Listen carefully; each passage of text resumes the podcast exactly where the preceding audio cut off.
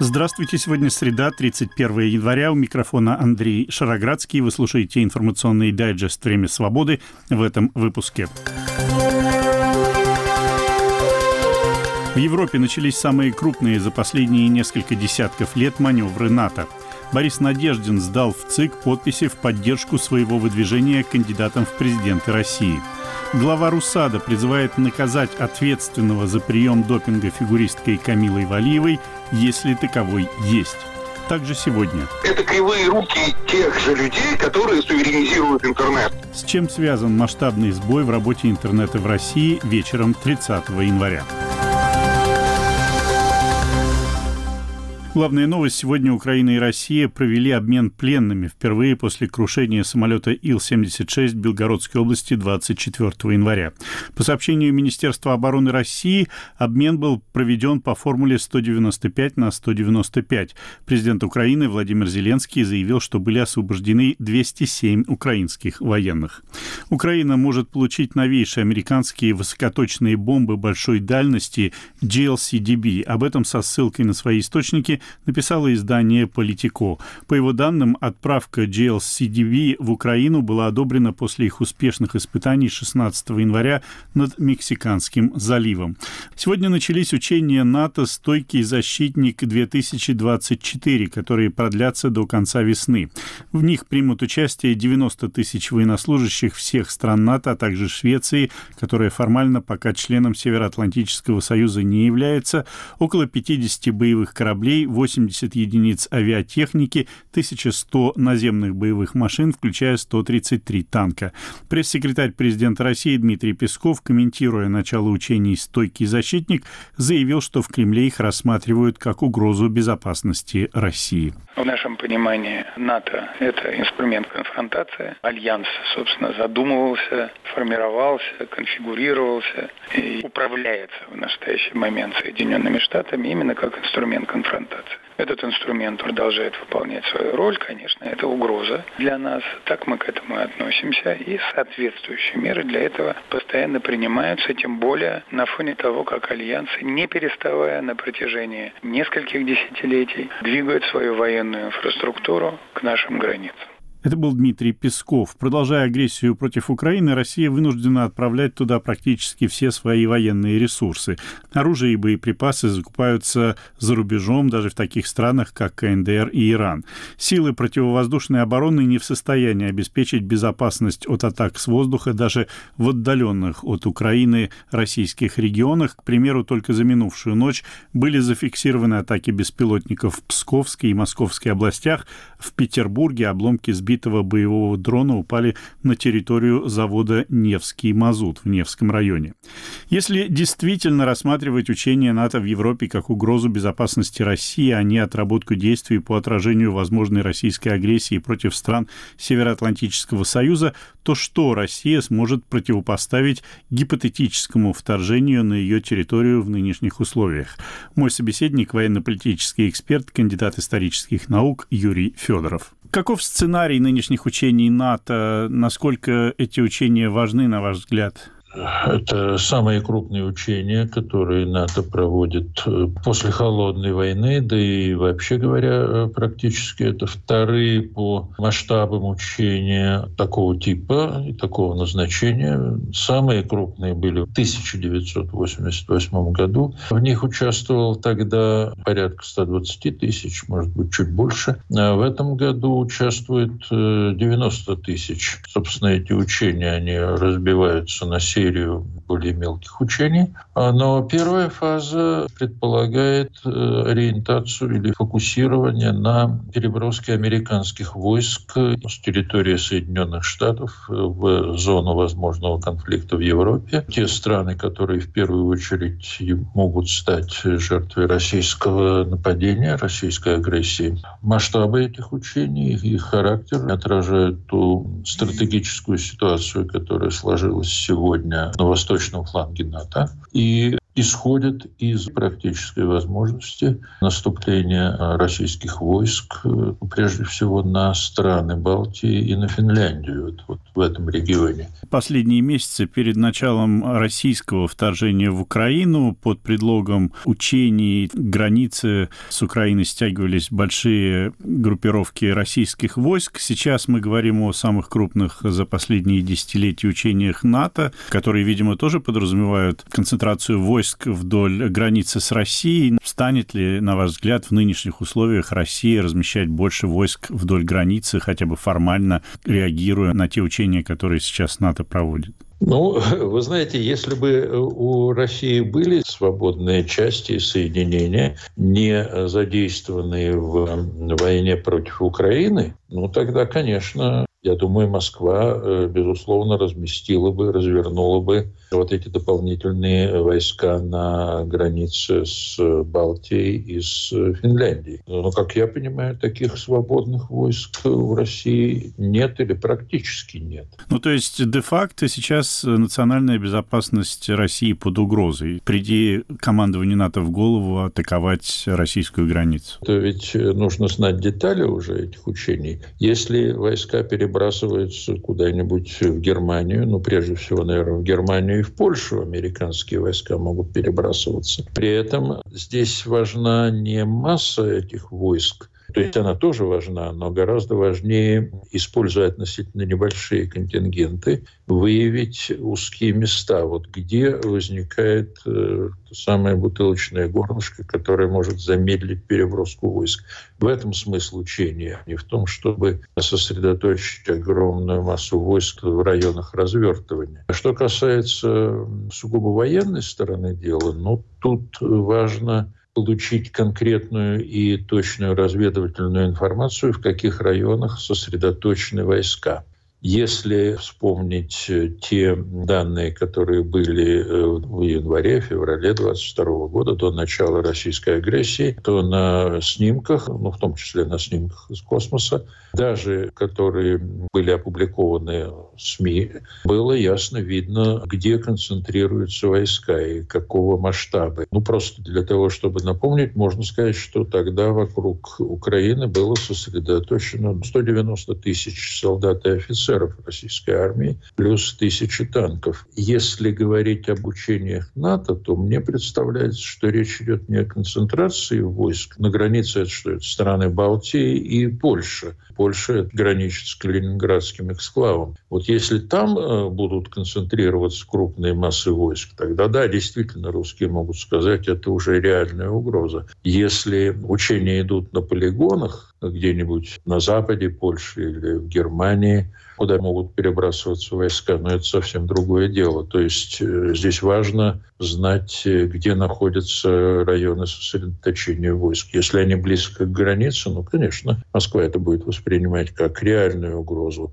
А так это все просто сотрясение воздуха со стороны Пескова там и прочих российских деятелей. Еще об одном я хотел вас спросить. Издание «Политика» сообщило о том, что Украине возможно, будет передана некая управляемая бомба дальнего радиуса действия, которой даже нет на вооружении американской армии. На картинках, которые сопровождают эту публикацию, виден предмет, он напоминает то ли дрон, то ли ракетный снаряд. Вообще, что такое бомба дальнего радиуса действия? Сообщения на эту тему были, шли уже очень давно. Действительно, есть такая штука, которая называется планирующая авиабомба. Такое оружие есть э, и на вооружении российской армии его используют достаточно активно в Украине. Речь идет о двух типах э, оружия. Первое – это авиабомба, которой приделаны некие э, такие крылья,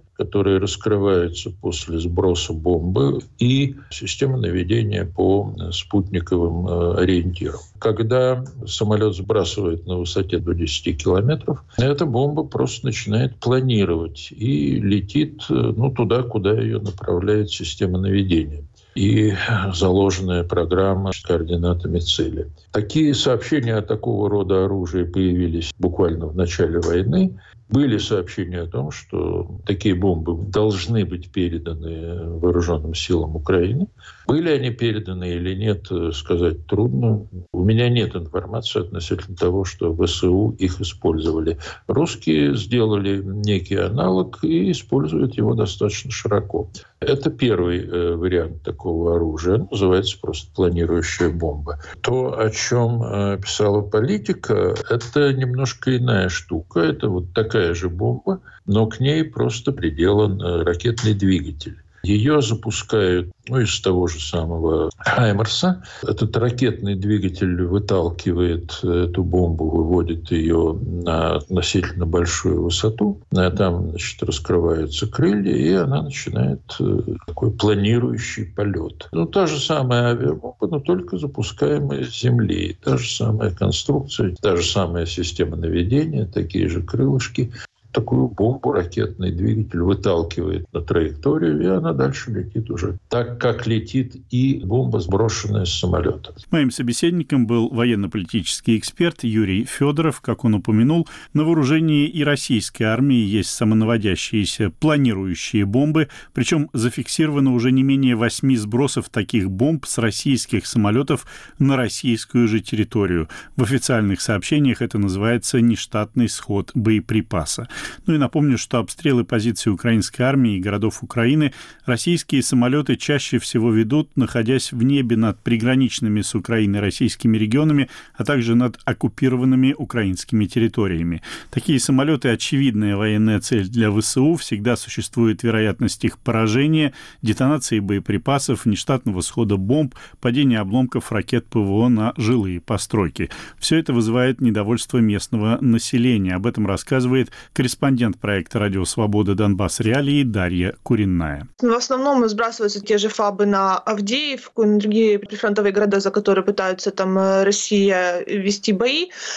Чаще всего либо же э, авиация залетает из Ростовской области, уже через Донецк идет сбрасывать бомбы на Авдеевку, либо же заходят из глубокого тыла, но очень часто слышат пролеты истребителей в Шахтерске, в Снежном, э, в том же Донецке, и после этого, как правило, становится очень громко в стороне Авдеевки. Э, кроме того, ну, как бы если мы там не касаемся только Донбасса, то в оккупированной части там и Запорожской, и Херсонской области там тоже постоянно поднимается российская авиация для того, чтобы сбрасывать припасы по линии фронта. Кроме того, с территории оккупированного Крыма регулярно ведутся обстрелы там по Одесской, Херсонской областям э, также с Крыма и с Мариуполя запускаются дроны камикадзе по украинским городам, поэтому хватает вооружения, откуда летит. Но вот в частности, каждый раз, э, когда в местных пабликах пишут, что видели самолет, слышали самолет, слышали выход, слышали потом приход авиабомбы, это, как правило, и не комментируется, но, однако же, там э, очень часто случается такая ситуация, что со временем э, воздушные силы Украины сообщают информацию о том, что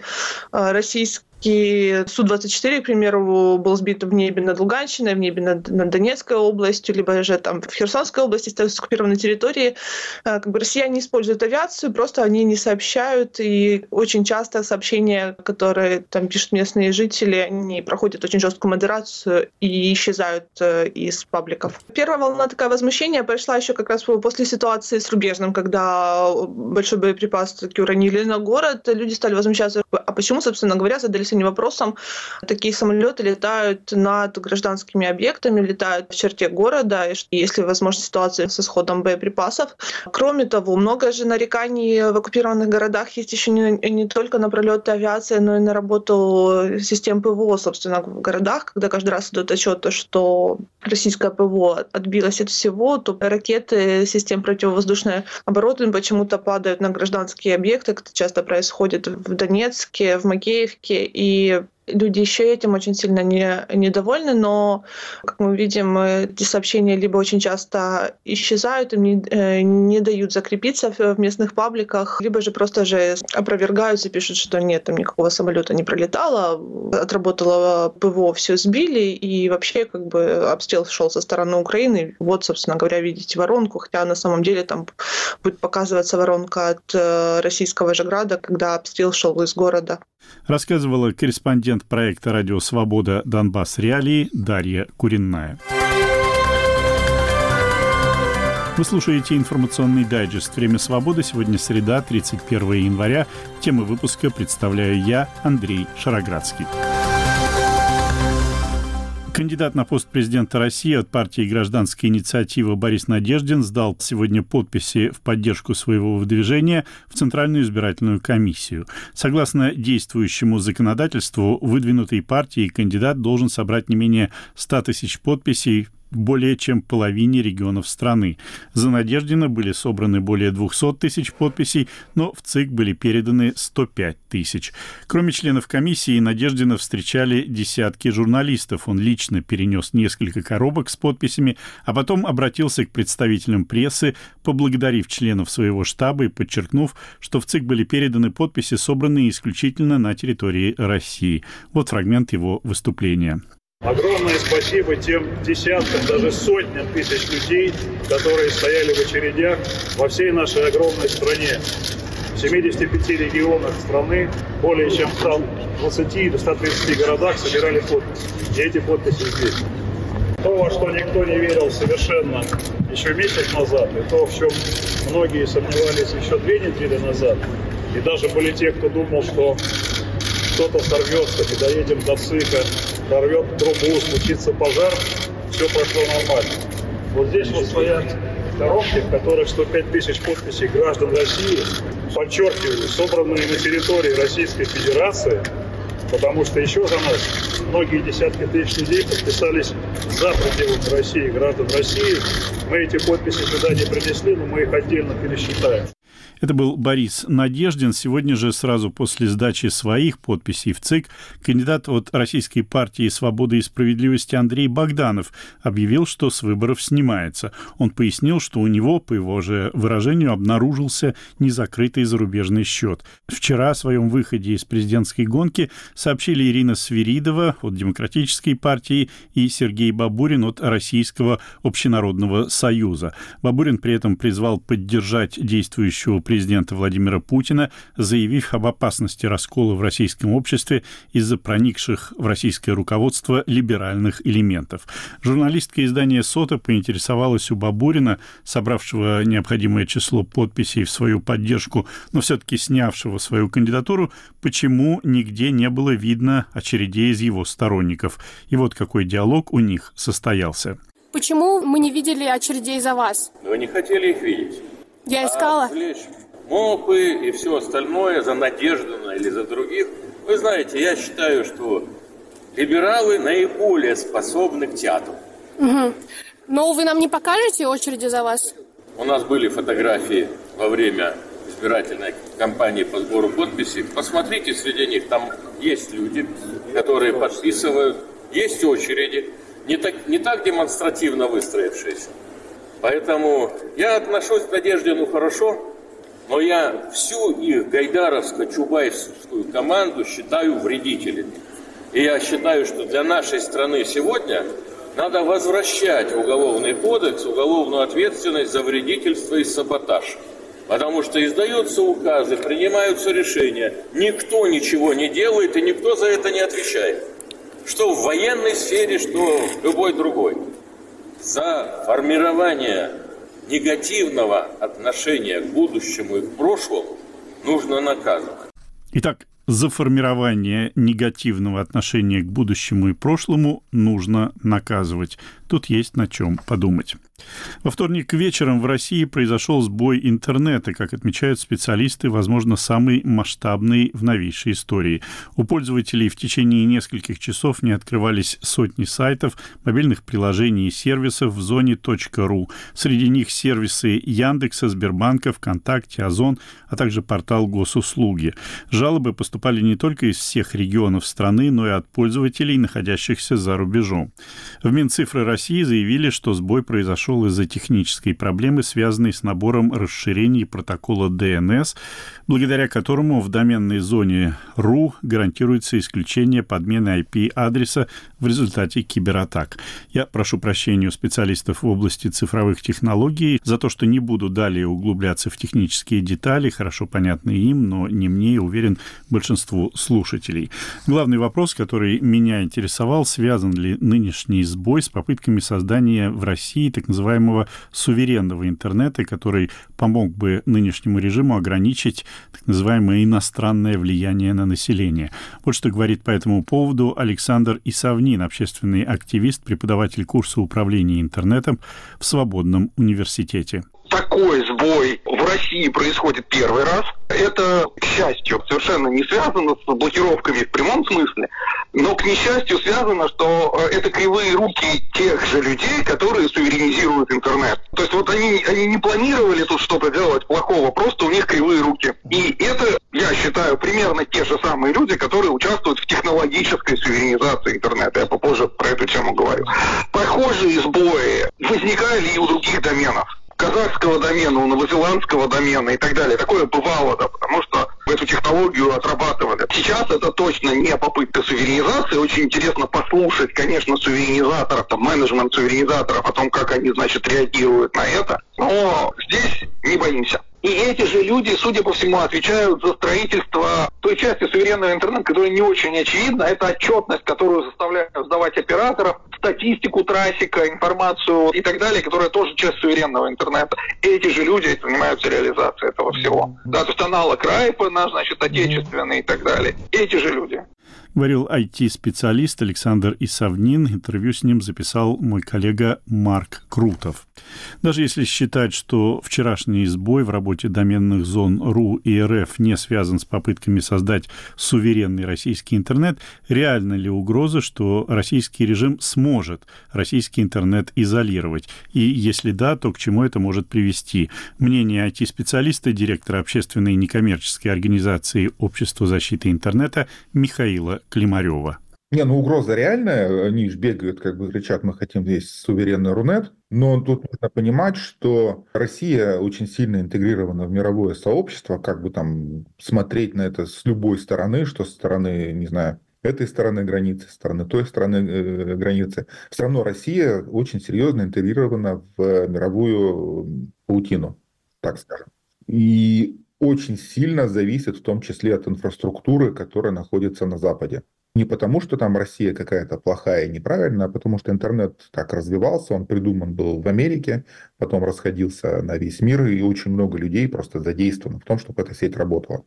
И, собственно, каждое движение по поводу как раз такого суверенизации собственного интернета будет приводить к тому, что там то или иное какие-то вещи, которых мы даже не подумали, они там просто, их, она же очень сложная, вот, будут отваливаться.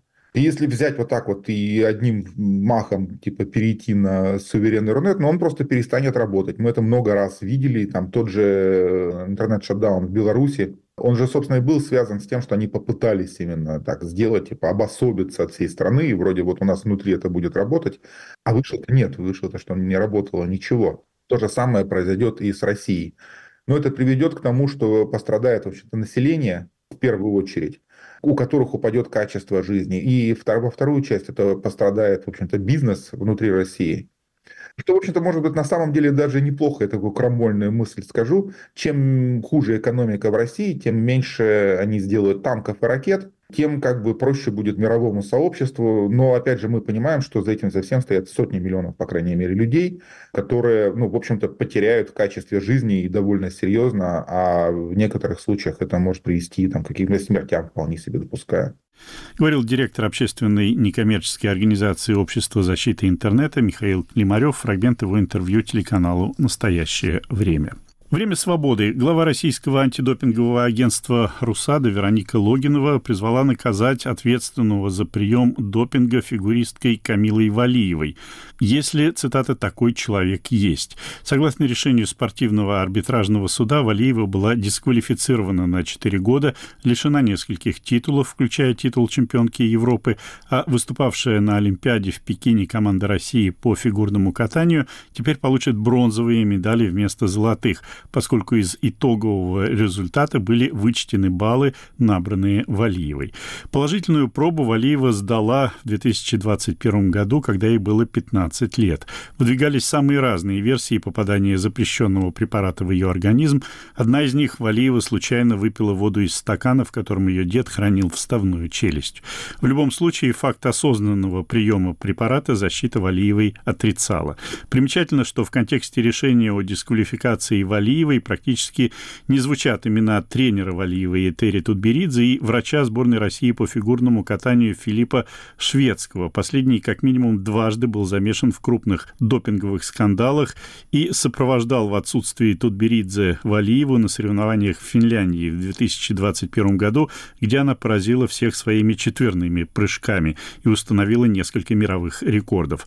А буквально накануне решения о дисквалификации Валиевой Николинский суд Москвы удовлетворил иск шведского о защите чести и достоинства к немецкому журналисту Хайо Зеппельту, заявившему в 2022 году, что шведский представитель российской государственной спортивной допинговой системы и, возможно, причастен к допинговому делу Валиевой.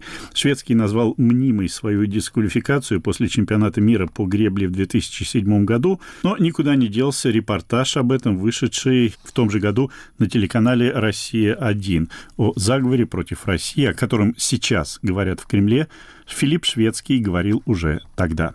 Мальчик, который закончил институт, пришел и подставил э, всю команду. Доктор, который пил пиво на сборах, не мог попасть элементарно в Вену. Что это за доктор, который не может попасть в Вену из-за того, что он пьян? Всемирный антидопинговый кодекс. Черным по белому, жирным шрифтом. Внутривенные вливания запрещены и расцениваются как манипуляции или методы, несовместимые с моральными и этическими ценностями современного спорта. И вот сейчас сборная команда России на призовом подиуме. Александр Литвинчев, Иван Подшивалов. Накануне Пекинской Олимпиады Подшивалов вместе с еще пятью ведущими гребцами сборной, а также тренером и врачом, был с треском дисквалифицирован. В итоге на Олимпиаде наши гребли вторым составом и впервые в истории не завоевали ничего ты подставил команду. Вот прямым текстом тебе говорю. Ты свою вину вот признаешь, как бы, да, что вот ты да. облажался. Вот просто скажи, я облажался, ребята, извините. Я потому понимаю что... ваши чувства, вот. А, хочу сказать, что я себя виноватым не считаю.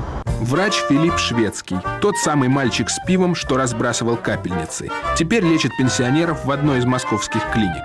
Я думаю, что это была запланированная акция не только против сборной команды по академической гребле, но и против России. Вы слушали информационный дайджест «Время свободы». Его темы представил я, Андрей Шароградский, продюсер выпуска Михаил Косторов. Наш подкаст можно слушать на сайте «Радио Свобода» и в популярных приложениях подкастов. Подписывайтесь на телеграм-канал «Время свободы». У меня на сегодня все. До свидания.